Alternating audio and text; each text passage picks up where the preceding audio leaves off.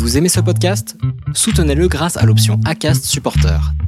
C'est vous qui choisissez combien vous donnez et à quelle fréquence. Cliquez simplement sur le lien dans la description du podcast pour le soutenir dès à présent.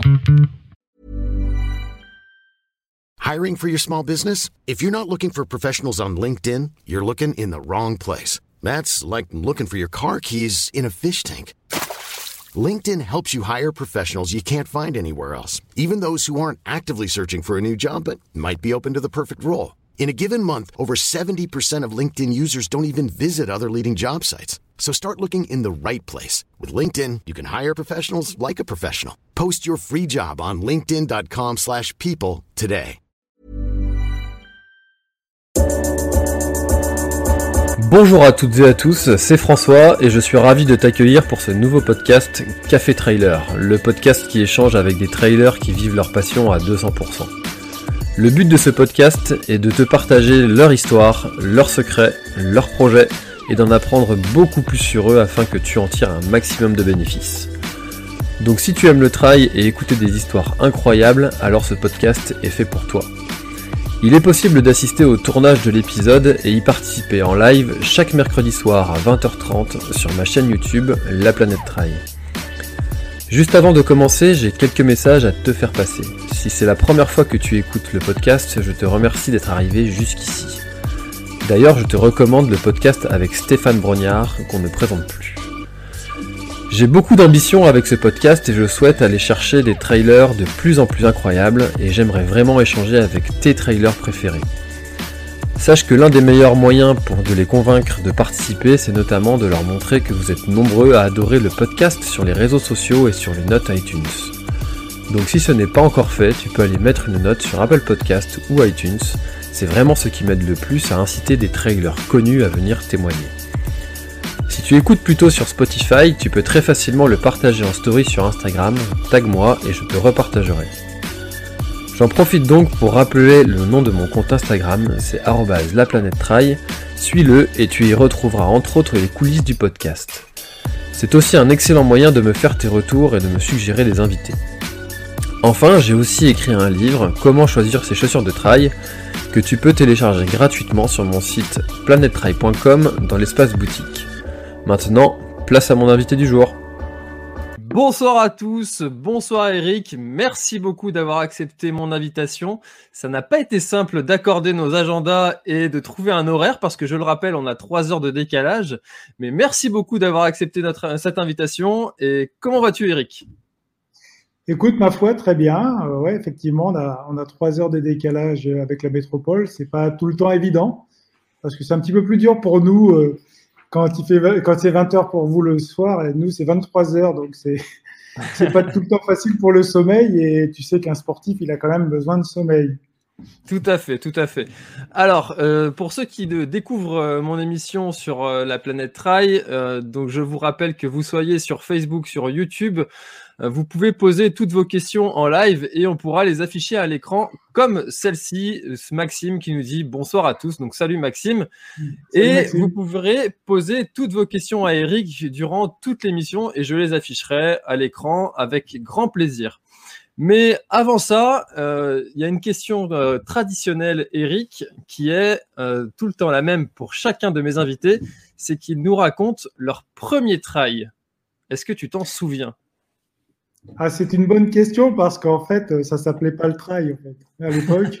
Donc, je crois qu'on va, on va revenir dans, dans, le temps, on va faire un voyage dans le temps et puis il y aura un petit peu de nostalgie aussi, mais Bon, il faut savoir que j'ai commencé la, course à pied en 1983 et j'ai fait ma première course de montagne en 1986. Alors, hmm. je ne sais pas si on peut appeler ça un trail, mais on va dire que le, premier trail pour moi, c'était quand même en 1990 où j'ai couru le Sierzinal, qui était une course de montagne à l'époque. Et effectivement, j'avais fait dans les 3 heures et quelques, si je me souviens bien. Euh, la, mythique barre des 3 heures n'était pas tombée, mais euh, j'avais beaucoup souffert euh, venant de la route surtout et faisant un petit peu de course sur piste. Et j'avais beaucoup souffert à cette épreuve. Mais, mais je m'en souviens bien, effectivement. Mon premier travail, Cardinal. Eh ben écoute, euh, ça va devenir une habitude parce que Rémi Gégard que j'avais la semaine dernière me disait exactement la même chose, que son premier trail ne s'appelait pas euh, trail mais course de montagne, donc ça va devenir une habitude. Et, donc à la suite de ce de ce trail, est-ce que tu es tout de suite tombé dans la marmite ou est-ce que tu t'es dit plus jamais, j'en veux plus euh, Comment ça s'est passé ensuite? C'est un peu un peu compliqué parce qu'effectivement, moi j'aime la course à pied. Pour moi je la course à pied, c'est un mode de déplacement euh, et, c'est courir. Alors courir euh, dans les sentiers, courir sur route, euh, courir en montagne. Après, effectivement, le mot trail, ça vient de sentier. Donc j'aime courir dans les sentiers, donc j'aime faire aussi du trail, mais il y, a, de la sémantique à voir et je crois que c'est le trail a pris des proportions parce que cette connotation rapide, en fait, ce mot très très simple finalement qui vient des États-Unis. Ah, c'est quelque chose aussi qui passe bien. Mais euh, en fait, euh, effectivement, le, euh, aimer le trail, oui, j'aime la course à pied en général et j'aime courir dans les sentiers. Donc, on peut dire que, que j'aime et j'adore le trail. Mais comme toutes les autres distances, on va dire, mais je crois qu'aussi, il y a un fait de société qui veut qu'on s'évade, qui veut qu'on parte un peu dans les sentiers parce qu'on n'a plus envie de courir sur la route, moins en tout cas, et, et moins peut-être envie de courir sur la piste. Surtout au vu, euh, on va dire, des records actuels, peut-être, ça, ça sera peut-être un sujet à, développer. tout à fait. Alors c'est vrai que comme, euh, comme dit Pierre Rabhi, on est tous euh, tout le temps dans des boîtes, on va au bahut, on va quand on se déplace, on va en voiture, on va on y va en caisse et on finit on finit dans on, va travailler en boîte et on finit dans une boîte. Donc effectivement, ce que tu dis est, est, tout à fait juste, qu'on a envie de s'évader, on a toujours envie de s'évader. Et à ton avis, qu'est-ce que c'est la suite en fait de ça? Parce qu'on sait que en, ce moment, on est, toujours en train de chercher un petit peu toujours plus. Quelle est la suite? Certains disent qu'on va aller à, la suite, ce sera du triathlon de très très longue distance. Euh, comment toi tu vois la suite? Bah, en fait, bon, c'est vrai que j'ai pas forcément la boule de, cristal, mais on l'évoquait ensemble tout à l'heure. C'est euh, avant de, démarrer cette interview. Euh, je crois que la, suite, on va être obligé de s'adapter à certaines conditions, notamment des conditions météo de réchauffement climatique. Donc, il faudra quand même en prendre, en prendre part et en prendre compte.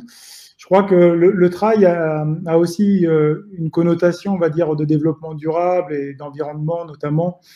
Euh, et je crois qu'il va falloir la, saisir et, et, en prendre vraiment conscience parce que euh, je veux pas faire de catastrophisme ce soir, hein, on, est, on est dans le passionnel, etc. Mais je crois que le, cette, cette, pratique, euh, elle, est importante de la, de, la, de la positionner dans un cadre qui est l'environnement. Et je crois que euh, cette prise de conscience, entre guillemets, sur non pas des, des grosses, des grosses manifestations, des choses comme ça, mais sur le nudging, notamment la façon de se comporter dans la pratique est très importante. Des petites choses peuvent permettre des grandes choses et on fait partie des petites choses pour l'instant qui peuvent devenir des grandes parce que on voit bien le, le trail était une petite niche et c'est devenu progressivement dans le running euh, vraiment une, une discipline de, de, plus en plus présente et de plus en plus de monde y viennent et même aussi de beaucoup de disciplines. Et, ce nudging en fait qui, qui, persiste bah, ça peut amener peut-être des grandes choses et puis on le voit bah, Kylian Jornet a, a pris part en fait dans, dans, ce fait-là c'est d'ailleurs euh, un défenseur Xavier Thévenard aussi un défenseur l'environnement et il le revendique en voyageant moins ou en voyageant pas du tout même. Euh, et, je crois que la, pratique euh, à venir va être une pratique, on va dire, peut-être un peu plus militante, parce qu'on sera obligé d'avoir une pratique militante, euh, partisane, et peut-être moins individualiste et égocentrique. Je crois que il va falloir se regrouper et faire des collectifs qui soient liés à, à ces causes-là, parce que c'est vraiment des causes importantes.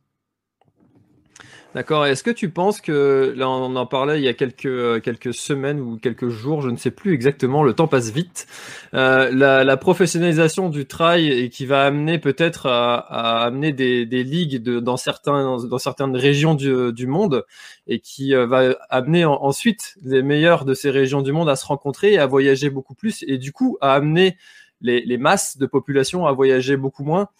Euh, est-ce que tu penses que le trail va évoluer comme ça vraiment ou euh, et du coup que les trailers vont moins pouvoir voyager, vont moins pouvoir aller euh, aussi facilement qu'ils le font actuellement participer à des, épreuves un petit peu partout dans le monde? Comment tu vois ça?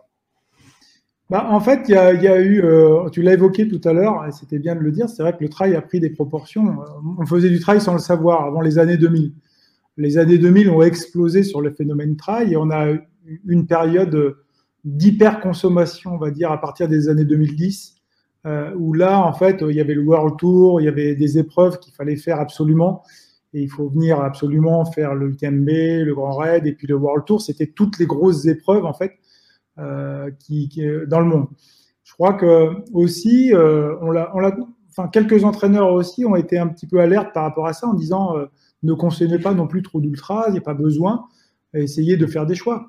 Alors moi, je réfute pas l'idée de, euh, de, voyager, mais peut-être de plus choisir et de plus attendre en fait et de se préparer à, une épreuve à un moment donné, peut-être une grande épreuve sur l'année, et puis après euh, faire des épreuves euh, bah, dans sa région ou proche de sa région.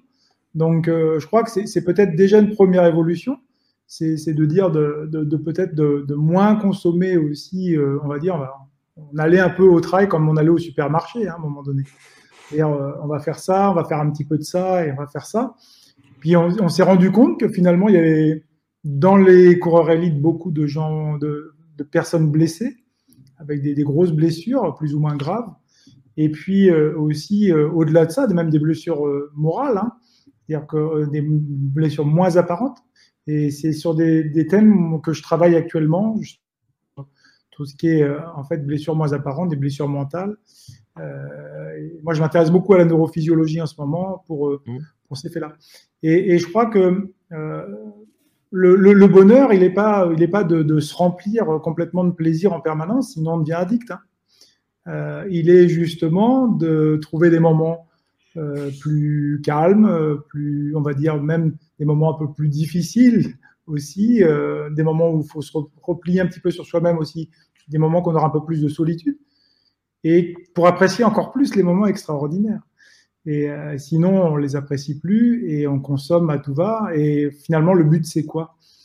Euh, C'est faut, faut, En fait, je, lis beaucoup aussi des choses par rapport au sens, euh, retrouver du sens. Et je, j'invite vraiment beaucoup de coureurs à lire, notamment le, dernier livre de Sébastien Boller, qui est Où est le sens, qui est extraordinaire et qui, il avait écrit le bug humain hein, justement par rapport à la climatologie mais qui, nous replace aussi en fait euh, sur ces questions-là, questions essentielles. Et on ne doit pas se cantonner à notre niche, à notre pratique, à notre entraînement, même si c'est intéressant. Et moi, je m'y intéresse beaucoup. On doit aussi s'ouvrir euh, aussi à une vision un petit peu plus large de la pratique. Ça me semble essentiel en tout cas. Bien sûr, bah c'est vrai que quand, euh, quand l'extraordinaire devient ordinaire, eh bien, il n'y a plus rien d'extraordinaire finalement et retrouver euh, ces moments-là qui deviennent uniques. Alors peut-être que cette année de, trêve euh, générale qu'on vient de subir avec euh, le Covid, peut-être que ça va nous remettre un petit peu toutes ces paillettes dans les yeux à chaque fois qu'on va prendre un trail. Alors après, je crois pas qu'il y ait non plus énormément de personnes qui, qui pratiquent l'ultra trail ou du moins le trail très très très régulièrement et qui en arrivent à ce niveau-là. C'est peut-être vrai pour les élites qui doivent euh, du coup accumuler beaucoup de courses parce qu'ils ont une visibilité à montrer euh, auprès des sponsors et puis même pour eux pour pouvoir continuer à se montrer. Mhm. Euh, mais ouais, tu voulais dire quelque chose? Non, je sais pas. Ouais, non, non, en fait, ce que tu évoques, en fait, le, le trail est d'une grande famille. Le problème, c'est qu'on l'a nous-mêmes un petit peu scindé, c'est-à-dire qu'on parle de l'élite, effectivement, et euh, en fait, on a été un peu, enfin, beaucoup de personnes ont été spectateurs de l'élite, parce que c'est vrai que euh, l'élite nous fait rêver, euh, amène des, on va dire, des, des, performances extraordinaires, des défis extraordinaires. Et tu viens de l'évoquer tout à l'heure, il faut aussi qu'on soit aussi un peu sur l'ordinaire l'ordinaire de la pratique, on peut trouver du plaisir dans les petits bonheurs, dans les petits plaisirs, en fait, le bonheur dans le petit plaisir, des petites choses. Et les petites choses du quotidien, euh, voilà, d'aller s'entraîner, euh, de, prendre un temps justement de s'arrêter, de regarder le paysage. c'est des petites choses, des petits instants. Et euh, on a un peu scindé, en fait, effectivement.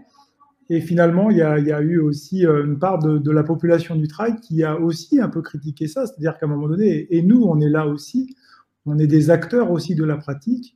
Et je crois que ce ne sont pas que les athlètes élites qui doivent aussi montrer l'exemple. Hein.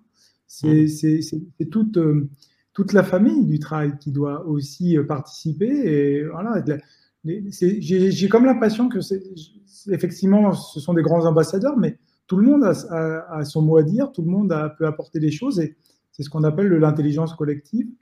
Euh, et les idées peuvent venir de, beaucoup de personnes et pas forcément que des élites. Je n'ai rien contre, mais je crois que euh, c'est la famille du travail, dans son entier, dans son entité, qui, doit aussi revendiquer certaines choses et certains principes. Euh, et, et c'est, je pense, c'est ce qui doit changer, c'est-à-dire ne pas voir le travail comme un unique moment de résultat. Euh, le résultat, c'est différent de la performance. Le résultat, c'est euh, de, faire un chrono, voilà, comme on a vu, 57 euh, minutes au semi-marathon, c'est un résultat. Mmh.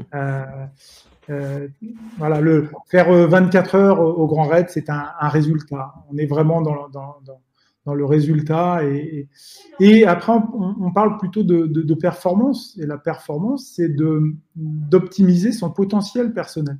C'est-à-dire pour une personne qui euh, n'a jamais couru, en 2-3 ans, de, faire euh, un travail de 50 km, c'est une performance et une réelle performance. Et, euh, et dans, dans, le résultat, en fait, on parle plus de performance, on parle de contingence même. C'est-à-dire que si on veut qu'on ait des élites dans la, pratique du travail, on va parler de contingence, c'est-à-dire on va identifier les personnes qui sont capables de pouvoir, de pouvoir performer, justement, de pouvoir exploiter leur potentiel à, très haut niveau. on va parler de contingence. Il y a des gens qui ont peut-être un énorme potentiel, mais qui ne l'exploitent pas parce que dans la contingence, ils n'arrivent pas à, gérer peut-être le mental à gérer certaines choses, ce qui fait qu'ils n'y arrivent pas. Donc, euh, je pense que au niveau de la, Fédération française d'athlétisme, il y a encore beaucoup, beaucoup de travail aussi à faire de ce côté-là. Euh, on, met, on, met en place des, on va dire des, des pôles de performance et puis on, attribue finalement des places parce qu'il y a un pôle de performance. Mais euh, si une, une personne n'est pas bonne dans la contingence du résultat, pourquoi prendre 20 personnes? Autant en prendre qu'une, voilà, et travailler avec elle. Et, et, c'est pas de l'élitisme, mais c'est à un moment donné de dire que la haute compétition, voilà, si on veut faire de la haute compétition, il y a des choix et des concessions énormes. Mmh. Et, euh, et euh, le problème, c'est qu'il y a des personnes qui veulent faire des concessions énormes, mais à côté, ils ont un boulot, ils ont une vie de famille, euh, et il faut qu'ils bossent énormément pour y arriver. Et ça, peut être, ça peut aussi aller à la catastrophe.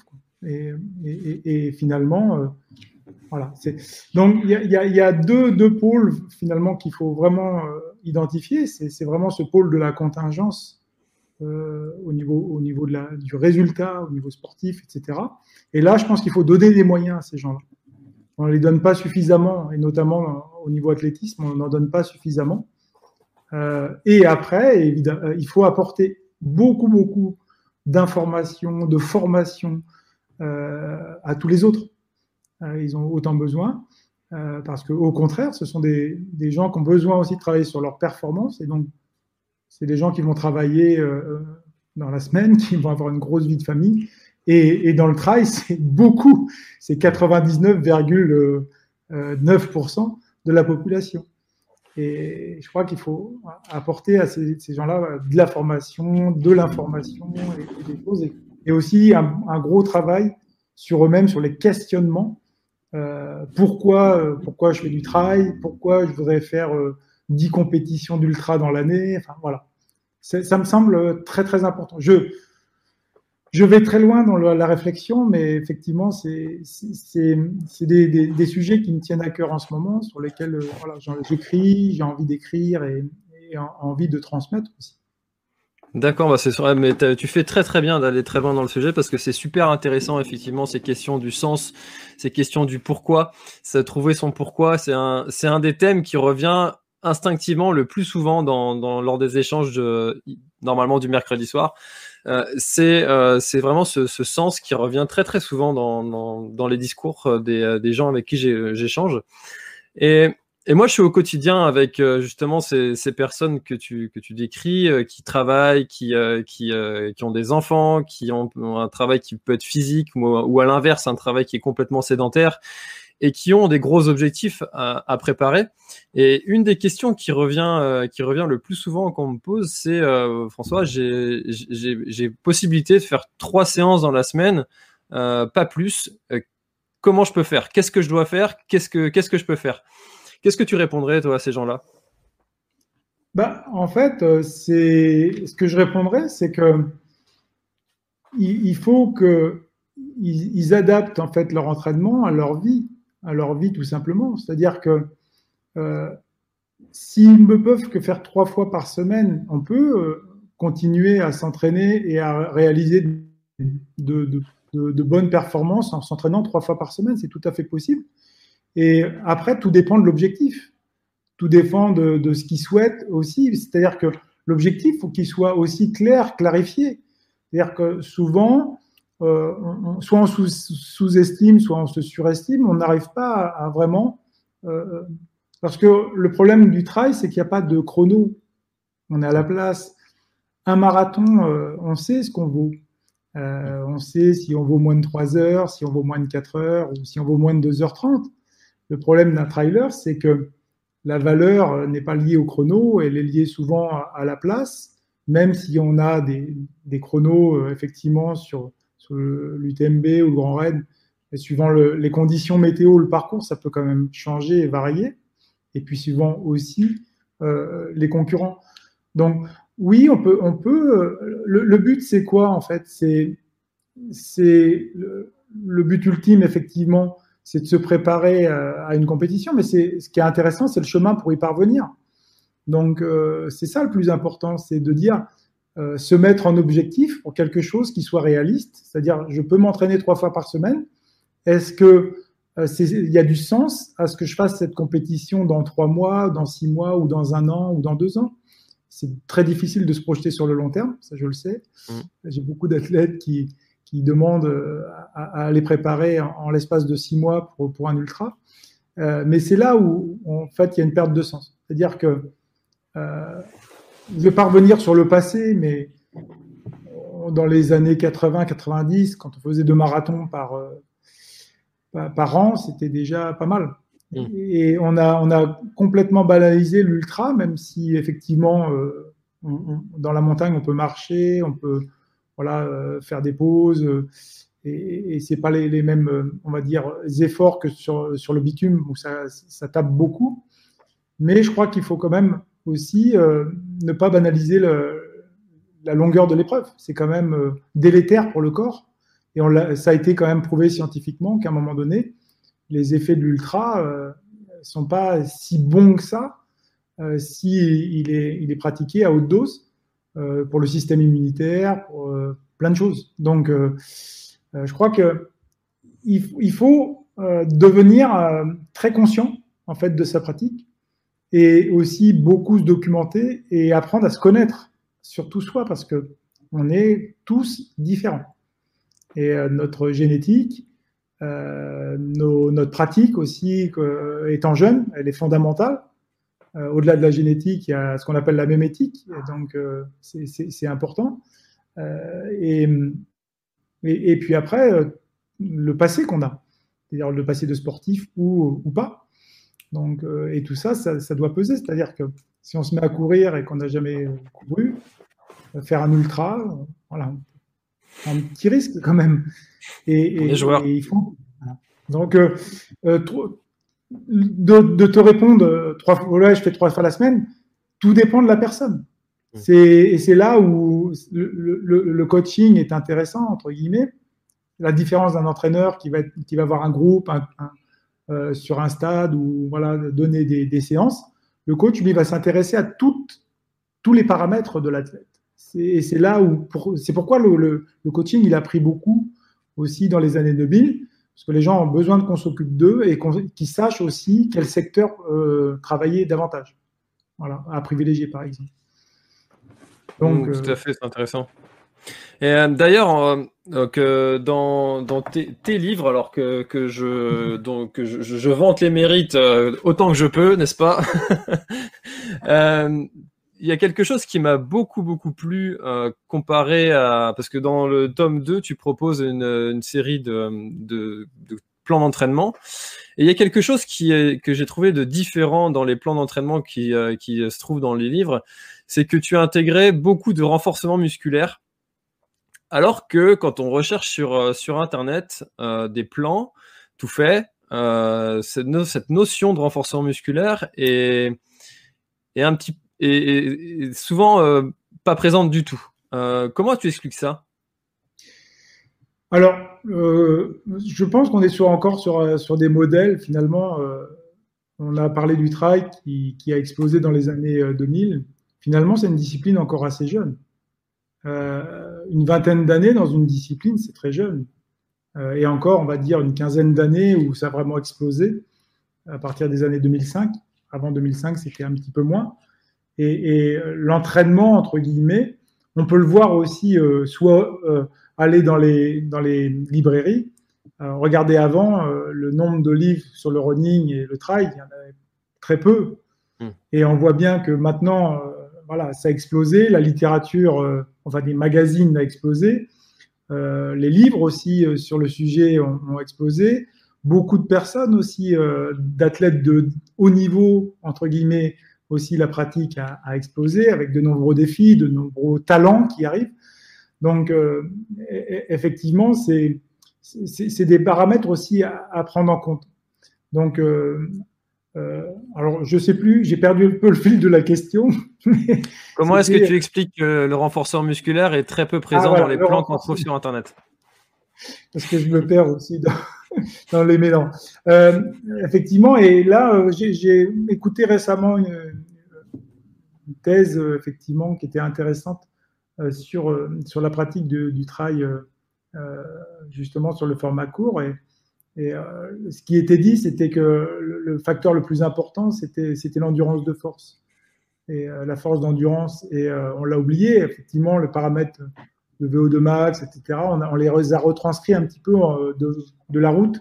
Et finalement, quand on, c'est un peu normal parce que il y a très peu de licenciés en fait en trail dans la Fédération française d'athlétisme. Vous voyez? Mm. ah, Tu vois, c'est-à-dire que euh, c'est pas une population qui se licencie. Et quand elle veut se licencier, c'est pour venir progresser. Et quand elle vient pour progresser, elle a à faire des coachs qui sont en fait sur un stade. Et donc automatiquement, c'est plus facile euh, de, de, voir des gens qui sont sur une piste, qu'on peut contrôler, etc. Et, et, et, finalement, on a mis beaucoup de pistes. Et on a mis beaucoup de travail sur piste et peut-être un petit peu moins de renforcement musculaire et puis un peu moins de travail spécifique, on va dire, quand il y a la période spécifique. Et, euh, et, au bout du compte aussi, c'est des entraîneurs, c'était pas non plus que des habitudes. C'est-à-dire le renforcement musculaire. Avant, c'était plus, euh, on va dire, les sprinteurs ou dans la famille de l'athlétisme qui, qui, pratiquaient, ou les demi-fondeurs, etc. Mais pas forcément les gens qui font du trail. Et c'est venu petit à petit, mais euh, ça vient, euh, ça, s'impose comme un modèle parce que, je disais tout à l'heure, euh, le, modèle de, la force et de l'endurance de force, il est fondamental. pour tenir dans la montagne, si on n'a pas la force, en fait, qui est, on parle de puissance aussi, puissance, force par vitesse. Hein.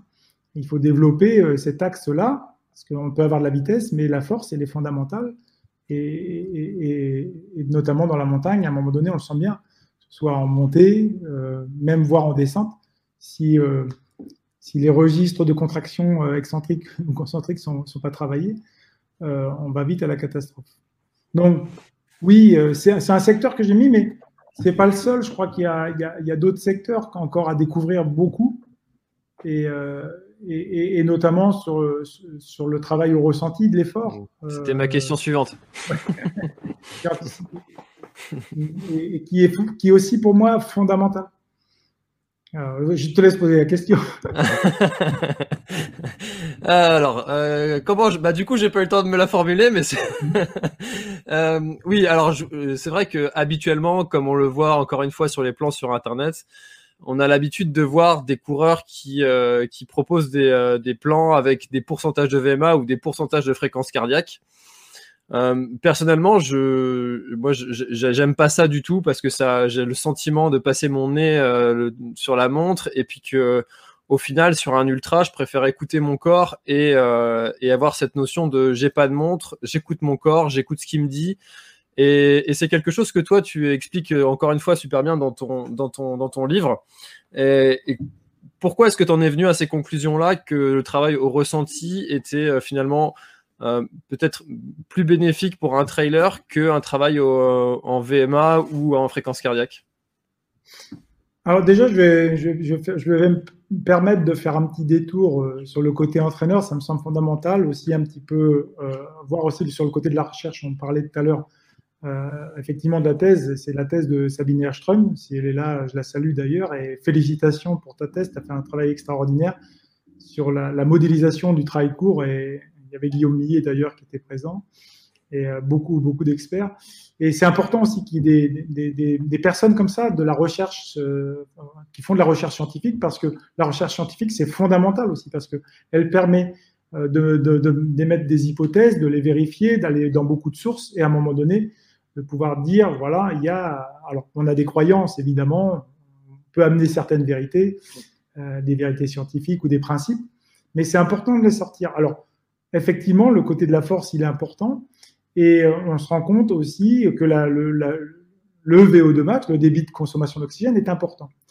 Sauf que moi, ce que j'ai vu, c'est qu'en montagne, en fait, on n'a on a, pas de repère de VMA, en fait, vraiment. C'est-à-dire qu'on dit que le VO2 max est important, et c'est vrai, euh, parce que c'est comme une toute voiture, il faut quand même qu'on ait une sorte de puissance hein, pour, euh, pour pouvoir avancer dans les sentiers et puis essayer d'aller plus vite, parce qu'on fait de la compétition quand même. Mais euh, dans les sentiers, à un moment donné, on se retrouve confronté à, nous-mêmes, c'est-à-dire que on, peut être perdu au niveau de la vitesse euh, et des repères. Alors, il y a des gens qui regardent les aspects de la fréquence cardiaque, sauf que sur l'ultra, la fréquence cardiaque, eh bien, euh, vous avez tous pu vérifier que la fréquence cardiaque baisse. Hein. Donc, il y a déjà la déshydratation et en même temps, le cerveau, le système nerveux central, eh bien, lui, il décide que le corps, il doit se mettre un petit peu euh, au repos parce que c'est un peu dangereux. C'est-à-dire qu'il se rend compte que l'effort devient de plus en plus prolongé, c'est dur avec euh, les, la chaleur, le froid, etc. Beaucoup, de choses hein, dans le système nerveux central. Beaucoup de choses aussi qui reviennent du périphérique, c'est-à-dire la fatigue musculaire, articulaire, etc. Et le cerveau décroche, c'est-à-dire qu'à un moment donné, la fréquence cardiaque, on ne l'a plus. Si on n'a plus de repères de fréquence cardiaque, si on a moins de repères de la vitesse, entre guillemets, il y a des repères qui sont importants, c'est les repères de, des sensations. C'est-à-dire, euh, voilà, est-ce qu'on peut donner un petit peu plus de puissance euh, On va avoir des, des ressentis euh, de douleur musculaire, des ressentis finalement qui sont liés à la fréquence cardiaque qu'on ressent, même si elle n'est pas haute. On a l'impression que c'est haut. Et donc, les travails ressentis, c'est, c'est pas que le fait de, un travail au ressenti uniquement sur des efforts euh, violents, c'est sur l'ensemble. C'est-à-dire que le ressenti fait aussi euh, très à la douleur qu'on a, c'est-à-dire se donner une note de douleur. Euh, voilà, c'est se donner, s'habituer à donner des notes et, de pouvoir les évaluer. Et en fait, ça part aussi de, de entre guillemets, de, de biais, en fait, de biais. On a tous des biais cognitifs, en fait. Ce qu'on appelle un mm. biais, c'est de dire des, vraiment, vraiment la croyance. Voilà, je vais me mettre à 70% de, de, de, ma, de ma VMA. Ok. Sauf que, je vous donne un exemple, quelqu'un qui vient faire une séance euh, le soir. Euh, il y a deux personnes qui viennent faire une séance le soir et une séance bateau, hein, 10 fois 400. D'accord? Ok. Mm. Il y a une ils ont le même niveau. Sauf qu'il y a une personne qui a bossé toute la journée, qui a fait du ciment toute la journée, une personne qui euh, a été au bureau, qui s'est reposée, qui a fait une sieste, etc. Tu vas donner la même séance à la personne, tu vas dire, bon, ce soir, c'est 95% euh, de VMA sur la piste, voilà, ou 95 à 100%. Le, ressenti ne va pas être le même, parce qu'il y a effectivement de la fatigue qui s'est cumulée sur une personne et, et moins l'autre. Et donc, euh, la, la, séance ne va pas du tout avoir le même impact. Par contre, si tu lui demandes de donner une fourchette et de dire, voilà, tu prends un ressenti, toi, à, tu te donnes une note de 8 sur 10 ou de 8 à 9 sur 10, la personne qui est fatiguée, euh, elle va peut-être être rapidement à 8, 9 sur 10 euh, et euh, à, une certaine allure, alors que l'autre va pouvoir peut-être aller plus vite, euh, justement, avec le même ressenti. Et c'est là où c'est intéressant, c'est que finalement, il ce ressenti, il est individualisé. Il est lié à, à sa fatigue, à sa douleur personnelle, mais ça demande beaucoup, beaucoup d'apprentissage. C'est ça qui est dur au début, c'est-à-dire qu'effectivement, ce qu'il faut donner au départ, c'est aussi des ressentis avec des temps, des ressentis avec des chronos, des ressentis avec des fréquences cardiaques. J'ai pas dit qu'il fallait enlever la fréquence cardiaque, j'ai pas dit qu'il fallait enlever les chronos. C'est de commencer à s'habituer à donner des ressentis pour après enlever les chronos, enlever la fréquence cardiaque. Et après, je peux, je peux te dire que je suis un athlète, il est capable de se donner ses, allures et il sait qu'il est à 18 ou 19 km heure sans avoir de montre, sans avoir vraiment de chrono, etc. Donc, c'est là où c'est intéressant le travail au ressenti, c'est apprendre à vraiment se connaître et, finalement euh, ne pas faire fi de, de, de des, ressentis euh, qui sont reliés euh, au système nerveux central, au cerveau, au, système périphérique, articulaire, fatigue, etc. Et il y a un troisième point que je viens d'évoquer justement, c'est la fatigue mentale. Et ça, on l'a oublié, la fatigue mentale. je termine là-dessus, mais tu as fait un examen aujourd'hui de 6 heures, euh, tu vas courir le soir, essaie, tu vas voir, c'est très très difficile. Mmh. Il y a une fatigue mentale, il y a une lassitude, et on peut, si on donne une séance à quelqu'un qui a, qui a travaillé toute la journée euh, intellectuellement et voilà, qui a été très très concentré et qui a, été attentif pendant 6 heures sur quelque chose, c'est très difficile après d'être attentif, après à lui donner des chronos et choses comme ça derrière, et il est fatigué. Donc, c'est là où voilà, l'entraînement, c'est plus complexe qu'on ne croit. C'est pas euh, que des, des, choses mathématiques avec des chiffres. Euh, c'est un être humain dans sa globalité et qui est très complexe et qui, euh, il y a plein de fatigue, il y a plein de choses qui se passent. Et, c'est pour ça que dans l'entraînement, moi, je donne des fourchettes euh, déjà euh, dans les répétitions et aussi dans, par exemple, les, les ressentis. Pour finalement laisser à l'athlète un peu la responsabilité de sa fatigue. C'est se responsabiliser. Et dernière chose, je pense que l'entraîneur, de plus en plus, doit être, euh, entre guillemets, patricide. C'est-à-dire qu'à un moment donné, il faut, arrêter, il faut tuer le père. Euh, l'entraîneur, non, le, je dis ça, c'est très important, c'est que souvent les entraîneurs sont, sont trop entraîneurs ou coachs. Ils, do, ils doivent pas être là, normalement c'est l'athlète qui compte, c'est lui qui doit prendre cette responsabilité, il faut lui donner. Hmm. Et, et on doit juste l'accompagner et lui donner des éléments pour qu'il les prenne en, en, charge. Mais je vois beaucoup trop de dépendance avec, euh, avec des athlètes. Voilà. Tu me donnes quoi ce soir? J'ai ça à faire euh, Bah non, et si je suis, si pas ça, je suis perdu. Bah, le travail au ressenti, c'est la même chose. On responsabilise l'athlète et quand il est dans la montagne, il se débrouille, il se démerde. C'est lui qui fait la course, c'est pas moi. Hein. Voilà. Nous, on l'a juste accompagné, on l'a donné des outils. Voilà, c'était un peu long, mon...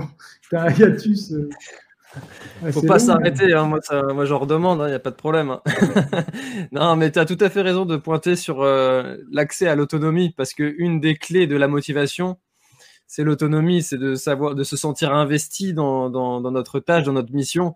Et si on se sent trop dirigé, il va y avoir peut-être chez certaines personnes une, baisse de, de, motivation qui peut qui peut naître et qui en fait est due à ça en fait au fait de ne pas trouver vraiment d'implication dans, dans son dans son propre entraînement dans sa, dans son propre chemin vers vers un objectif. Donc c'est intéressant de, de le souligner effectivement que que peut-être certains coachs sont euh, sont un petit peu trop euh, sur le cocooning. Donc c'est intéressant ce, parce que c'est pas quelque chose qu'on entend souvent ce côté là euh, Alors, euh, je disais en tout début d'émission, ça fait déjà 36 minutes, je ne vois pas le temps passer, euh, que vous pouvez poser vos questions à Eric, et je suis désolé parce que j'ai pas encore posé affiché une seule question, mais on va le faire tout de suite. Alors tout à l'heure, on parlait justement des athlètes qui avaient un énorme potentiel, et euh, du coup, Johnny's Running qui nous demande si tu vois justement souvent des athlètes en trail avec un énorme potentiel qui n'arrivent pas à l'exploiter. Ça t'arrive souvent, ça t'arrive régulièrement de voir ce genre de cas de figure? C'est pas évident en fait, euh, mais je remercie Johnny parce que c'est une, question euh, qui est effectivement intéressante, importante. On parlait tout à l'heure de euh, entre guillemets de, de, de, notre niche, on va dire de, haut niveau qui pourrait y avoir en France. Il faut savoir que déjà le, niveau en travail français est très bon, et voire excellent puisqu'on est on est champion du monde, on a un excellent niveau. Mais effectivement, le, potentiel, en fait, c'est difficile à, voir parce que il faudrait euh, pouvoir tester. Et, je crois que le, potentiel euh, qu'il faut voir, c'est surtout le potentiel mental maintenant, euh, notamment sur tout ce qui est trail et, épreuve d'ultra. On le voit bien de toute façon. Maintenant, on n'a plus le choix, on est foutu. Sur les épreuves plus courtes, on est mort le, record du monde, euh, il est à 57 au, semi-marathon, il a 2 heures au marathon. Euh, ça nous est complètement étranger maintenant, c'est-à-dire que effectivement, on regarde comme des spectateurs euh, la reine du cirque, quoi, quelque part, mais c'est sans, sans, être péjoratif. Mais comment motiver entre guillemets une élite française? Et pourtant, Dieu sait qu'ils sont très bons en ce moment, puisqu'on a vu les, les marathoniens français à Valence hier. Le premier a fait 2h08, ils sont entre 2h08 et 2h09. Mm. mais ils sont presque à une petite dizaine de minutes des, premiers, qu'on va dire 5-6 minutes de vraiment de, et encore, un, un, si c'est pas 8 minutes. Mais euh, sur, sur, le trail, en fait, il y a encore euh, pas mal de choses à voir et à exploiter, effectivement. Mais le potentiel, justement, sur le, le long, c'est plutôt un potentiel, on va dire, mental. Et pour l'évaluer, c'est pas évident. Euh, il va se mesurer dans le temps et il va se mesurer aussi euh, finalement euh, au travail effectué. Alors, c'est, on va dire, si la personne elle a très peu de pratique en fait, elle a une, deux, trois années de pratique et, qu'elle gagne déjà des courses en s'entraînant trois, quatre fois la semaine, effectivement, on peut dire qu'il a du potentiel. mais c'est là qu'il faut regarder aussi, c'est le, le temps investi, c'est-à-dire le capital passé à l'entraînement. Euh, ça me semble fondamental. Il y a, on fait très peu de statistiques en fait, et ça c'est dommage. Je pense qu'on fait un appel. Il faudrait faire des statistiques sur les kilométrages qui sont faits. C'est souvent finalement euh, que les athlètes de haut niveau, entre guillemets, ou une certaine population, mais le nombre de kilomètres passés, euh, effectivement, le nombre d'années avec le nombre de kilomètres, on pourrait voir et faire justement des analyses par rapport à ces chiffres, ça me semble important c'est là où c'est important aussi de, vous voyez, enfin, tu vois, de, de, voir le côté un peu scientifique, c'est-à-dire hmm. euh, pour, pour, dire qu'il a un potentiel, on dit qu'est-ce qui, enfin, c'est quoi un potentiel? Euh, euh, Ça veut dire quoi déjà? Et, et, puis aller vers quoi? Donc, il faut, définir tout ça. Hmm. Mais je crois que le, je, je, je le dis simplement, c'est vrai que quelqu'un qui, a, qui s'entraîne très peu et qui gagne, on peut dire déjà qu'il y a un potentiel génétique, physiologique, organique, peut-être une certaine intelligence aussi euh, de, course, etc. Et qu'il y a peut-être moyen à faire des choses, c'est sûr. Euh, la même personne, effectivement, s'entraîne déjà 6, 7 fois, 8 fois la semaine avec des grosses sorties, des grosses séances, etc. Et euh, c'est autre chose donc, il euh, faut voir aussi le, capital qu'on a et est-ce qu'on est arrivé au bout de ce capital. Euh, je, lisais que, je, lisais que le, talent compte pour un quand le travail compte pour deux. Est-ce que tu. Ça, c'est un, un, petit peu vulgarisé. Hein, J'imagine qu'un scientifique ferait des bons en entendant ça parce que c'est un petit peu grossi. Mais est-ce que tu es d'accord sur l'idée? Bah déjà, c'est quoi le talent? C'est quoi le talent? Voilà, première définition. On parlait, de, potentiel tout à l'heure, euh, effectivement, et, Johnny euh, Running, euh, Johnny's Running parlait de potentiel. effectivement, mais, mais, mais, le talent, il faut le définir encore. C'est c'est quoi être talentueux? C'est de, de, réussir des compétitions sans s'entraîner? Enfin, voilà, est-ce que c'est pas du potentiel là? Enfin, Donc, il, faut, il faut remettre un petit peu les choses, effectivement, vraiment dans, dans, le contexte. Et, mais tu as raison, je pense qu'à un moment donné, moi je m'intéresse beaucoup à l'épigénétique. D'ailleurs, je lisais Joël de Ronet, c'est très intéressant son bouquin sur l'épigénétique, euh, où euh, effectivement on, est quand même, on a quand même une grosse base génétique, quand même, on le sent bien si on a des, du potentiel. Hein, c'est, Je mmh. dirais c'est là, euh, et, et qu'on peut l'exploiter, on le sent. Après, il y a, il y a je vous l'ai dit, enfin je te l'ai dit, le, côté aussi, quand on est jeune, euh, est-ce qu'on a fait du sport étant plus jeune, c'est très important aussi. Tu vois, euh, on parle toujours effectivement du modèle de, de, de Kylian Jornet, mais il est né dans un, dans un refuge, euh, mm. il est né en altitude, il a énormément. où il y a des gens qui ont joué au football toute leur jeunesse, donc certainement que ça a développé certaines qualités. Et puis derrière, après, effectivement, il faut le souligner, c'est un énorme travail. C'est beaucoup, beaucoup de travail, beaucoup d'entraînement si on veut parvenir à, un moment donné avoir des résultats. Et c'est, je disais tout à l'heure, c'est intéressant, c'est le chemin pour parvenir, euh, mais être conscient à un moment donné de, de, de, son potentiel. C'est-à-dire, il y a des gens, ça sera de terminer l'épreuve, euh, quand d'autres, ça sera plus euh, finalement essayer de réaliser un chrono, etc. Et là, il y a, il y a Fred Grapp qui, qui, a fait qui va, devrait sortir un article scientifique là-dessus, qui, qui, est venu faire une recherche avec Alain Gros-Lambert à La Réunion. On a fait un, un test ici euh, sur plusieurs boucles pour voir. Et ils ont fait quelque chose un peu de sociologique et ils voulaient sortir euh, une sorte de catégorie de personnes. En fait, il y avait vraiment euh, les performants, voilà. Mmh. et il y, a, des catégories. Mais on a aussi des gens qui sont sur le côté émerveillement. C'est-à-dire, ils vont faire du travail parce qu'ils ont besoin de s'émerveiller, d'aller voir la nature. Donc, c'est une autre catégorie qui peut se regrouper aussi avec le performant. Je n'ai pas dit que je faisais des cases complètes, mais il y a plus un trait, on va dire, plus fort. Et puis, il y a les résilients. Donc, les, personnes résilientes, c'est aussi les personnes qui ont vécu des épreuves dans la vie, plus ou moins dures, et qui vont aller chercher une voie, en fait, dans, la pratique du trail. Donc, le trail et l'ultra-trail, c'est une discipline extraordinaire pour ça. Hmm. Et il ne faut pas voir que l'aspect de la, la, performance et du résultat, et surtout pas du résultat finalement, mais de mêler en fait ces trois, trois, trois items, c'est intéressant. C'est-à-dire qu'à un moment donné, euh, être résilient, oui, on a tous plus ou moins une résilience. J'en ai une grosse, j'en ai une grosse l'année dernière. Mmh. Euh, après, il y a, y a, le deuxième point sur, sur pouvoir s'émerveiller. Et ça, on oublie, mais je parlais des plaisirs tout à l'heure. Des petits plaisirs, bah, c'est ça, plaisir du quotidien. On a été confiné d'aller sortir un peu et d'aller dans la montagne. Moi, j'ai quelques athlètes que j'entraîne ici euh, qui sont sortis, qui, voilà, c'est magnifique. Et de pouvoir s'émerveiller comme ça, c'est génial. Et puis après, il y a le, le côté de la performance. Voilà. Et, et, les trois peuvent être liés aussi. Mais il y a des traits de caractère. On va dire, euh, il y a des gens qui vont être plus orientés vers la performance, quand d'autres vont être plus sur la résilience, quand d'autres vont être plus sur le, le côté. Voilà. Donc, mais je, je, crois que le, il faut, aussi la valeur de, l'entraînement et il ne faut pas la négliger. On est dans une société aussi, il y a de la triche, mais on ne peut pas tricher en fait quand on court normalement, euh, notamment dans l'ultra. Si on veut faire 170 km dans la montagne, on ne peut pas se cacher et dire euh, euh, voilà, je vais le faire et, et, je... non, c'est pas possible. On ne peut mm. pas. Donc c'est ça qui est bien aussi.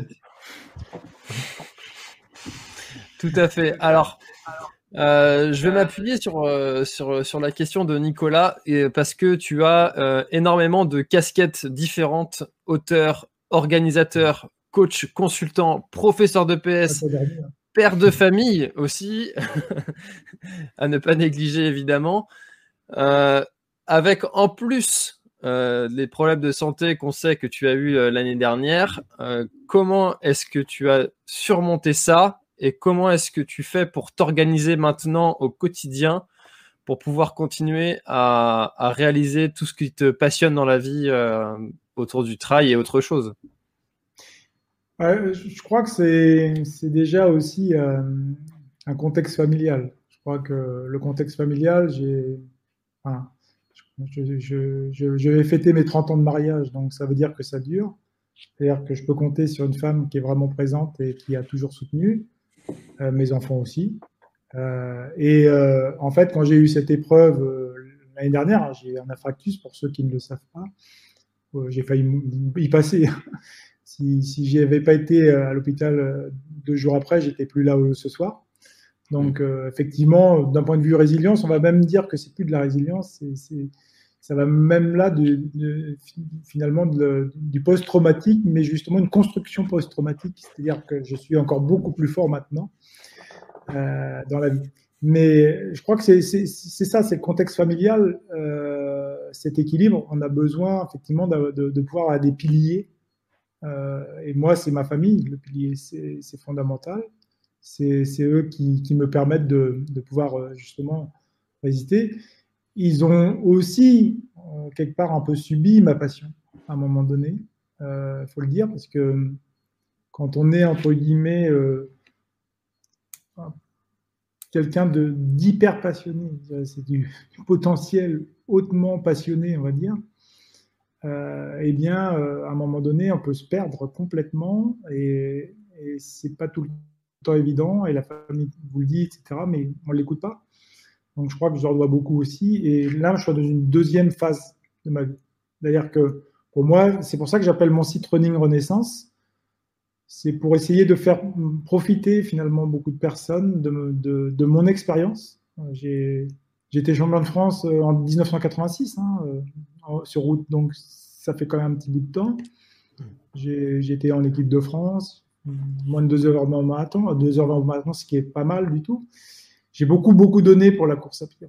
Beaucoup, beaucoup donné. Ça m'a beaucoup aussi apporté d'expérience et des voyages. Mais à un moment donné aussi, il faut aussi pouvoir faire la part des choses et, prendre un petit peu de recul que, que je n'avais pas aussi à un moment donné. J'étais très performant en fait. C'était mmh. beaucoup sur la performance, avec une, une vision euh, très performative aussi. Et euh, ça m'a ouvert les yeux et je crois que là, j'ai retrouvé aussi du sens dans ce que je fais, euh, d'apporter aussi finalement un autre regard sur, sur le coureur à pied, parce qu'on on parlait tout à l'heure au début de, la climatologie, donc effectivement, coureur 2.0, comme je dis, j'aime le dire, voilà, il va falloir prendre conscience de plein de choses et de prendre un peu de recul aussi, parfois avec sa performance, même si on aime performer. Et ça me semble fondamental. Et, d'y mettre des points d'équilibre. Euh, à un moment donné, euh, c'est vrai que de faire rêver des, gamins euh, dans la course à pied, c'est bien, mais il faut être aussi sincère. Et la sincérité, c'est dire que de lui dire qu'il va pas forcément vivre la course à pied, c'est pas un métier, quoi. Donc, mais c'est faut le dire, parce qu'on parlait tout à l'heure de Johnny nous parlait de potentiel, de découvrir, etc. Ouais, ok, c'est bien. Mais est-ce que si on n'exploite pas son potentiel, on va aussi passer à côté de sa vie? Euh, Parce que euh, voilà, il va foutre un peu sa vie en l'air à côté, parce qu'on va exploiter à fond son potentiel. Donc, c'est des éléments contractuels, ça à voir avec la personne quand on coach. Euh, et, surtout de savoir si ça se passe bien. et si c'est pas entre guillemets, quelque chose, une voie un peu de garage addictive, euh, parce qu'on va, on va remplir un vide à un moment donné, on va aller chercher euh, en permanence du plaisir. Et chercher en permanence du plaisir, ça s'appelle l'addiction, voire de la dépendance. Mmh. tout à fait. Mais c'est vrai que cette, euh, cette notion de, on va passer beaucoup de temps à essayer d'aller chercher la performance, euh, tout en sachant qu'on ne peut pas y vivre, en, vivre de cette activité. Enfin, du moins qu'à l'heure, où on parle aujourd'hui, c'est, ça reste très compliqué. On en parlait avec euh, Thibaut Barognan qui, euh, qui devait avoir complètement développé d'autres compétences qui étaient, qui lui aussi l'intéressaient, du type organisation de projet, gestion de communauté, euh, community management, enfin voilà, tous ces aspects-là qui, euh, sur le domaine de la performance sur route, bah, n'existent pas vraiment, du moins quand tu es dans le haut du panier, ça n'existe pas. Alors qu'en trail, euh, si tu veux vraiment performer, il va falloir développer d'autres compétences qui te seront aussi nécessaires et il faut savoir si on a envie de tout ça, quoi. Bah ouais, effectivement, Thibaut, c'est quelqu'un qui, qui, a, qui, a, un boulot, qui est bien équilibré. Effectivement, il arrive à bien concilier. Ça, c'est chouette. C'est des bons exemples. Moi, j'adhère, j'aime bien. J'aime bien ce gars. Voilà, et puis il donne envie en plus euh, à la jeunesse. Et effectivement, et il montre quand même qu'on peut être très performant puis avoir un boulot à côté. Quoi. Enfin, il est c'est pas facile. Hein. Mmh. Euh, donc, moi, je trouve ça excellent. Et puis, j'ai pas dit, moi, de. Effectivement, il faut pas avoir dans mon discours quelque chose de très noir et, et d'obscurci. Au contraire, il faut se donner plein d'objectifs, plein de choses à faire, des choses qui nous motivent. Mais euh, il faut que. C'est ce que je disais à un moment donné à Thomas Laure Blanchet, que tu as aussi interviewé. Mmh. Et il aimait bien dire sa phrase que et c'est une phrase de Spiridon, c'est pas de moi, il hein, faut être honnête, hein, c'est que la course à pied doit, doit être la, euh, on la plus importante des choses secondaires. voilà, donc, mais quand, quand, on a dit ça, on a, on a tout résumé, c'est-à-dire qu'effectivement, on est passionné, mais, euh, mais euh, le, le, sens de la vie qu'on va donner, il n'est pas uniquement non plus sur la performance qu'on va faire. Mmh, Même bien. si c'est important. Bien sûr. Alors, euh, il est, ça fait déjà 52 minutes. On arrive bientôt au terme de, de l'heure. Mais avant ça, j'avais une, une, question, alors qui sort un petit peu de, de, ta personne, de ta personne, mais qui, du coup, va pouvoir, tu vas pouvoir nous aiguiller là-dessus parce que c'est une vraie question que je me posais concernant euh, l'annulation du Grand Raid de la Réunion. On sait que le Grand Raid, c'est un événement euh, qui est très attendu par les Réunionnais. Et, et quand j'ai su que le, la Réunion avait été, enfin le, le Grand Raid avait été annulé je me suis dit que ça devait être une vraie déception sur, euh, sur l'île et que bah, je, me demandais comment est-ce que les Réunionnais avaient vécu ce, cette annulation. Et voilà, comment est-ce que ça s'est passé en fait cette annulation? Bah, Tu l'as dit, plutôt pas bien. Euh, quelque part, effectivement, c'est une grande déception parce que, euh, on l'a évoqué justement, le Grand Raid, c'est un événement que pas mal de gens attendent. Mm. Et même s'il y a pas mal de courses dans l'année, les, Réunionnais sont très friands, hein, très gourmands de course à pied euh, ici sur l'île. Mais le Grand Raid, ça reste quand même une course un peu à part parce que c'est le patrimoine.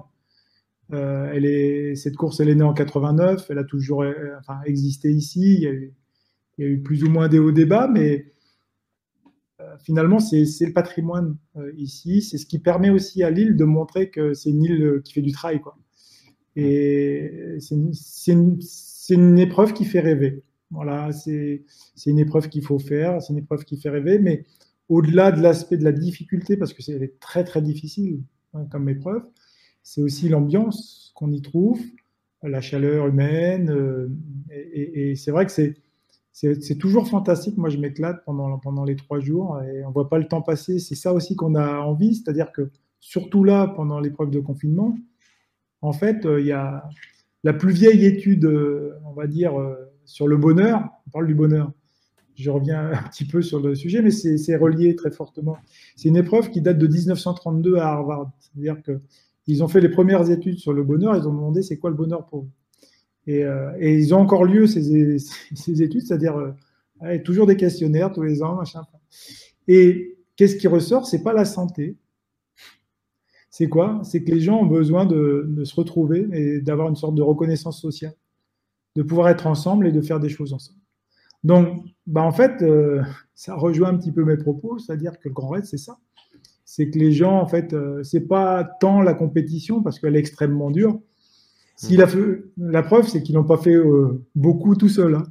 Il y en avait plein qui disaient ah bah si je vais le faire tout seul, etc. Bah, on n'en a pas vu énormément c'est bien la preuve que on a besoin de le vivre ensemble, en fait. Et, et ce vivre ensemble, il est vraiment présent là sur l'île de la Réunion, et c'est pour ça que les gens viennent. C'est que euh, c'est le besoin de, de, reconnaissance sociale, de faire une épreuve et une passion qu'on aime ensemble. Et, et, en fait, ça, on a enlevé ça dans une période justement qui est, qui est extrêmement difficile parce que c'est une période de confinement où on se retrouve seul et des personnes sont été isolées complètement, des sportifs isolés, enfin, j'en passe. Et au bout du compte, bah, voilà, c'est, ça pouvait permettre de faire un événement où, ouais, on se retrouve avec les potes, avec les amis, la famille, euh, avec des gens qu'on aime, avec des gens euh, qu'on n'aime pas forcément, mais qu'on va aimer, euh, et puis, et puis discuter. voilà, de, de, sa passion, de discuter matériel, de discuter innovation, de discuter climat, voilà, tout ce qu'on a envie, tout ce qu'on a besoin, et, c'est vivre en fait. Hmm. C'est vivre en fait, c'est ça. Ce, ça fait une tranche de vie de, de trois jours. Les gens finalement ne voient pas la vie passer, donc justement, ils n'ont pas les pensées négatives. C'est marrant que tu utilises le terme euh, tranche de vie, parce que c'est euh, c'est un terme que j'ai entendu avec euh, Élise Delannoy qui, qui a fait donc le record de, 24 heures sur son terry et qui disait que chaque ultra trail qu'elle faisait, c'était justement une tranche de vie. Donc c'est intéressant que tu réutilises ce, ce terme-là aussi. Donc euh, ça, ça, ça, va commencer à faire sens en moi ce terme. en tout cas, moi je, je, rêve de venir un jour à la Réunion et puis pouvoir vivre un jour euh, ce que tout le monde dit qu'une fois que tu viens faire le Grand Raid, tu as absolument envie d'y retourner faire le Grand Raid. C'est un de mes plus grands objectifs. Mon père me parlait beaucoup beaucoup de, de la Réunion et comme il était marin et, euh, et de l'île Maurice aussi. Et, euh, et, je rêverais de, de pouvoir venir euh, faire le, le, Grand Raid. Alors peut-être pour l'année prochaine, 2022 plutôt. Avec plaisir. voilà. Et, effectivement, marin, c'est un petit peu la même chose. On se retrouve, c'est-à-dire que les, le chemin pour y parvenir un peu le même. Il y, a, il y, a, des histoires de sommeil, il y a des histoires de cap à tenir, il y a des, des, des sortes de défis qu'on va se donner. Et c'est une véritable aventure. Alors, effectivement, c'est une aventure, c'est une extrême de masse, hein, mais ça reste quand même de l'extrême, euh, quelque part. Et, finalement, euh, les, on va dire les survivants du Grand Raid, ils ont, ils ont fait quelque chose d'extrême dans leur vie. Et ça, faut pas le, minimiser. Hmm. Que ça reste quand même une épreuve extrêmement difficile. Et, c'est vrai que c'est peut-être pour ça aussi qu'on va chercher, euh, on va sortir vraiment d'une zone de confort. Et c'est pour ça qu'elle est prisée aussi. Et on va sortir de notre zone de confort dans un environnement extraordinaire. Donc, euh, ah, avec des personnes extraordinaires. Donc, c'est pour ça que le Raid fait rêver. Et, je te comprends tout à fait. Et bah, avec plaisir de te voir en 2022 en tous les cas. Ah bah c'était prévu pour 2021 mais du coup bah ça va compliquer un peu. J'avais dit pour mes 40 ans et puis en fait j'ai avancé à 35 ans. Ah oui, c'est euh, voilà. Alors traditionnellement, j'ai euh, une série de questions que je pose. C'est des questions où l'objectif est de répondre le plus instinctivement possible pour terminer et clôturer ce, cet, échange. Est-ce que tu veux bien te prêter au jeu? Allez. Allez. Alors, quelle est la personne que tu admires le plus? Ma femme. Quelle personne incarne mieux la réussite? Euh, difficile. C'est pas, c'est pas, c'est pas évident. Je... Tu peux passer hein, si tu veux. Hein? Non, parce que effectivement... non, non, parce que ça dépend la réussite dans quoi, tu vois. ah, bah ça. c'est à moi de le définir, mais effectivement, c'est pas une question forcément évidente. Euh... Allez, je vais dire euh mes parents. Le dernier livre que tu as lu euh, Ah bah je l'ai à côté de moi. Attentif, concentré et... Daniel Goldman. D'accord. Attentif, concentré, que je comprends. Daniel Goldman, super, super écrivain. Le livre que tu offrirais en premier euh, Je pense euh, le livre de pour s'ouvrir un petit peu au niveau de l'esprit, euh, là en ce moment, c'est ce que j'ai dit, ça serait soit Joe Dispenza sur euh, être sur le super conscient, ou là je dirais plutôt Sébastien Boller en ce moment sur euh, lire le bug humain. Je l'offrirai et, où est le sens? Il a deux bouquins super, voilà, en ce moment, qui, sont vraiment d'actualité que j'adore. Facile à lire. Mettra, on mettra tous les livres, les liens dans la description. quel animal te représente le mieux? Le chien, le bulldog français. Ah. ça ronfle, ça pète et ça dort. si, c'est un peu ça. Euh, en dehors de Pace Training, quelle application utilises-tu le plus? Euh, Je te dirais en ce moment pratiquement plus aucune. D'accord. À quel endroit tu vas pour te ressourcer? Euh, Dans mon champ de canne à côté de chez moi. quel est le film quel film t'a le plus marqué? Euh, ah, il, y en a, il y en a tellement. Euh, après, c'est difficile à dire parce qu'effectivement, c'est pareil un petit peu que tout à l'heure dans la réussite. Il y, a, il, y a, tellement de beaux films. Euh, euh faut, faut que ça retravaille spontanément. Il y a des films, on va dire, plus violents que d'autres, et puis il y a des films beaucoup plus sur l'émerveillement. Mais euh, c'est assez compliqué pour moi. Je ne peux pas te dire pour l'instant. Quelle est la chose auquel tu crois et que les autres considèrent comme une folie? Euh, des, choses que je crois que les autres considèrent que c'est une folie. Hmm. Euh, moi, je crois euh, à, l'optimisme. Et si tu pouvais inviter quelqu'un à ta table, qui ce serait? N'importe qui. En ce moment, euh, je pense que ça me ferait plaisir d'avoir Joe Dispenza à ma table pour euh, discuter. Quelle est la rencontre qui t'a le plus marqué? La rencontre qui m'a plus marqué, euh, ça fait un brainstorming quand même compliqué. Hein. il, y a, tellement de personnages euh, attachants, touchants et, qui, qui, te marquent dans ta vie que c'est pas. Alors, euh, effectivement, c'est difficile à, à, évoquer, surtout qu'il est tard. Mais je sais pas trop, mais effectivement. Allez, avant-dernière question, quel est ton plus grand regret? Mon plus grand regret, euh, c'est de ne pas avoir les connaissances peut-être que j'avais à l'époque quand j'étais plus jeune. Ok. Et euh, qu'est-ce que, quelle est la mauvaise habitude dont tu aimerais te débarrasser? Euh, Une sorte peut-être d'addiction des fois, à vouloir faire du sport en permanence. eh ben, merci beaucoup, Eric, d'avoir joué le jeu parce que euh, je ne te jette pas la pierre parce que je serais vraiment très très mauvais à, ce questionnaire. Merci beaucoup d'avoir joué le jeu. Où est-ce qu'on peut retrouver tout ce que tu fais, Eric? Dis-nous tout. Alors, euh, j'ai, développé un site qui, s'appelle Running Renaissance. Euh, donc, mais c'est sur le www.ericlacroix.com. Mais euh, en fait, c'est un site de réflexion voilà, sur ce que j'évoque un peu, sur des pistes d'articles.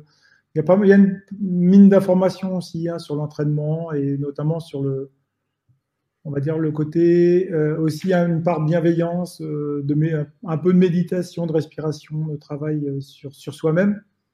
voilà, et c'est des choses sur lesquelles je m'engage parce que je ne l'ai pas dit tout à l'heure, mais en fait, je, je fais une formation de, d'accompagnement mental en ce moment sur, sur Paris en, en distanciel. Mm. Euh, et, c'est voilà, des, des, des, des contenus en, philo, en, philosophie, en psychologie, etc. C'est très intéressant. Et c'est relié en fait à ce site. Ok. Donc euh, sur euh, ericlacroix.com. Ensuite, il y a évidemment Pace, aussi, ton application de, de coaching. Qui, ouais, avec, avec, Damien, on travaille sur effectivement depuis maintenant trois ans Mm. sur, euh, sur une application qui est basée sur le ressenti d'effort. Et on a encore plein d'idées, mais, euh, mais c'est pas facile. Il y a eu la crise et tout ça, Covid, donc c'est pas évident. Mais euh, il y, y, a plein d'idées qui se développent, c'est passionnant. D'accord, très bien. Donc Pace sur ton site et puis bah, sur, ton, sur, sur Facebook aussi, j'imagine. Instagram Instagram, non, je suis pas. en fait, j'ai fait le choix d'être que sur Facebook pour, mm parce que sinon c'est très chronophage. Et euh, faut pas oublier que vous avez le petit logo, mais je suis, je, suis directeur du service des sports à l'université de la Réunion quand même. Ouais. Il y a 18 000 étudiants euh, à s'occuper en sport, il y a des installations sportives, etc. Donc il y a pas mal de boulot aussi. J'imagine.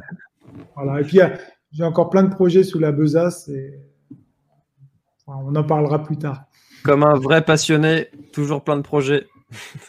C'est ça. Et je vous invite, euh, je, vais, je un petit coucou. Euh, il, y a, un ultra trail euh, le, 11 novembre 2021.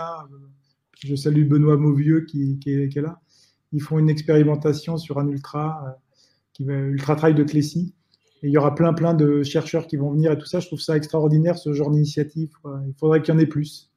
Parce que ça nous regroupe ensemble, on discute, on, on, se tape la, discute sur les recherches, sur, notre passion. Et je pense que ça devrait exister un petit peu plus, ce genre d'initiative. Eh ben, très bien, le message est lancé. Eh ben, merci beaucoup Eric encore une fois. Merci beaucoup à tous d'avoir été présents dans, la discussion. Et une dernière chose quand même, euh, je tiens personnellement à te souhaiter un bon anniversaire avec un petit peu d'avance parce que je crois savoir que c'est demain. C'est ça, tout à fait. Merci beaucoup. Ah, merci beaucoup François et puis bravo en tout cas pour, pour cette initiative Planète Trail, une longue vie hein, parce que il en faut aussi des personnes comme toi qui, qui fassent ce genre de, euh, de, de, questionnement et qui fait avancer la, la discipline. En tout cas, bravo, c'est très important pour nous. Eh ben, merci beaucoup Eric euh, pour ce message de gratitude. Et puis bah écoutez, à tous les autres, à tout le monde, je vous dis euh, mercredi prochain, donc la semaine prochaine, et ce sera le dernier invité de l'année. Et je vous tiens euh, toujours la surprise de savoir qui ce sera. Donc euh, je vous souhaite à tous une très très bonne soirée. Merci beaucoup et à bientôt. Merci d'avoir écouté cet épisode jusqu'au bout. Si tu es encore là, c'est sûrement que l'épisode t'a plu, donc n'hésite pas à le faire savoir autour de toi et à t'abonner pour ne louper aucun épisode. J'ai mis tous les liens dans la description, donc n'hésite pas à y jeter un œil. À la semaine prochaine, bye bye. Voilà, l'épisode est terminé, j'espère qu'il t'a plu. Je t'invite à aller checker NAC, comme je t'en ai parlé au tout début de l'épisode, avec le code PlanetTrail, P-L-A-N-E-T-E-T-R-A-I-L. Tu auras moins 15% sur ta commande. Et moi, je te souhaite un très, très, très, très, très bon footing, très bon trajet. Bref, ce que tu es en train de faire, je te le souhaite un très bon. Allez, à bientôt dans un prochain épisode. Bye bye.